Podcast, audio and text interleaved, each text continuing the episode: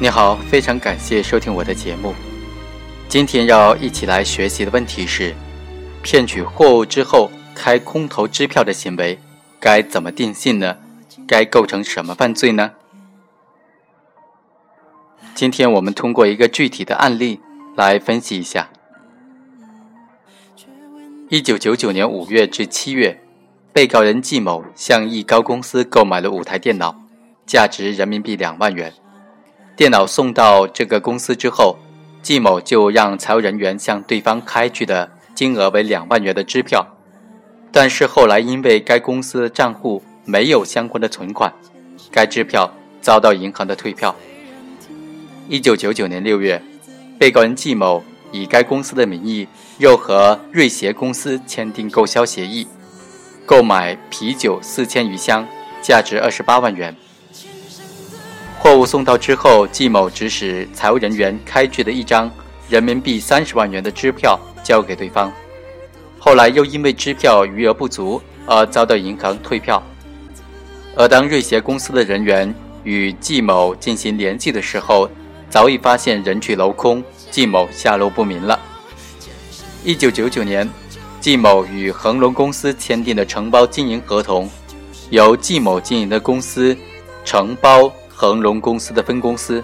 后来，季某以收取安全保证金为名，收取了恒隆公司价值十四点六万元的财物，之后季某逃之夭夭。对于季某的行为该怎么定性？辩护人提出应当认定为合同诈骗罪，另外还提出他所骗取的财物已经和其他人瓜分，因此他的犯罪数额上应当有所减少。不应当由季某一个人承担全部的刑事责任。本案当中的争议焦点问题就在于两个：第一，收到货物之后开空头支票来支付货款的这种行为该怎么定性呢？第二，利用经济合同进行诈骗，但是所骗钱财并非直接基于合同，那么这种行为该构成合同诈骗罪还是诈骗罪呢？综合来看呢？被告人季某以非法占有为目的，先后四次实施的诈骗行为，对于被告人季某利用装潢公司承包合同以及收取安全保证金为名骗取的十四点六万元，构成合同诈骗罪，没有太大的意义。但是对于被告人季某的另外三次诈骗行为该如何定性，存在不同的观点。第一种观点认为，被告人季某骗取易高公司的电脑和瑞协公司的啤酒。都是采取先到货后签发空头支票的这种手法。由于其在签发空头支票之前，诈骗行为已经完成了，其签发空头支票的行为是为了骗取财物之后搪塞对方，拖延时间以逃逸，而不是以空头支票来骗取财物，因此不构成票据诈骗罪。对前者应当以诈骗罪追究刑事责任，而对后者。应当以合同诈骗罪追究刑事责任。第二种意见则认为，无论是采取先签发空头支票支付货款再骗取财物，还是先将货物骗到手，再采用签发空头支票的行为支付货款，都属于刑法规定的签发空头支票骗取货款、骗取财物的行为。因此，对被告人季某骗取易高公司的电脑和瑞协公司啤酒的行为。应当以票据诈骗罪追究他的刑事责任。我们认为第一、二个观点是比较恰当的。第一，应当准确的区分票据诈骗罪、合同诈骗罪和诈骗罪。在构成要件上，票据诈骗罪、合同诈骗罪和诈骗罪都是以非法占有为目的，使用虚构事实或者隐瞒真相的方法骗取数额较大的公司财物的行为。但是，具体的犯罪行为是不同的。侵犯的客体也是不同的，这三个罪名之间存在着本质的差别。票据诈骗罪在客体上侵犯的是国家对于票据的管理制度，在客观行为上仅限于使用的本票、汇票、支票来骗取数额较大的公司财物的行为。合同诈骗罪侵犯的客体是国家对合同的管理制度，在客观上限于在签订履行合同过程当中进行诈骗的行为。如果忽略了这些特定的诈骗犯罪行为特征和犯罪侵犯的特殊客体不计，行为人实施金融诈骗、合同诈骗的行为，也符合诈骗罪的法定构成要件。这属于刑法理论上的法条竞合的现象。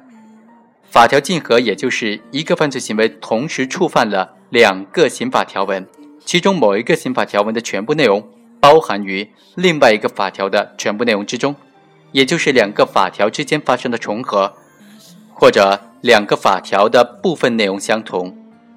票据诈骗罪、合同诈骗罪和诈骗罪之间就是一种包含的关系。票据诈骗罪和合同诈骗罪之间是一种交叉关系。对于法条竞合的处理，刑法上并没有明确的规定，但是在理论上一般认为应当择一重处。由于1997年刑法规定的金融诈骗罪的法定刑重于诈骗罪，合同诈骗罪的法定刑与诈骗罪基本相同。因此，自1997年实行以来，对于金融诈骗罪或者利用合同进行诈骗构成犯罪的，不应当再笼统的以诈骗罪定罪处罚了。第二，骗取货物与使用空头支付之间先后的时间关系，不应当影响票据诈骗罪成立。也就是本案被告人季某骗取易高公司的电脑和瑞协公司的啤酒。都是采取签发空头支票来支付货款的这种手段实施的。他签发空头支票是在骗取财物之前还是之后，不应当影响票据诈骗罪的成立。因为行为人完成诈骗行为是在其签发空头支票之后，而一旦整个诈骗行为一旦完成，其诈骗行为的具体行为侵犯的客体才能够最终的确定。因此，被告人无论是在取得货物之前，同时还是取得货物之后签发的空头支票，其行为不仅仅侵犯了普通诈骗罪当中他人公司财务所有权这一共同的客体，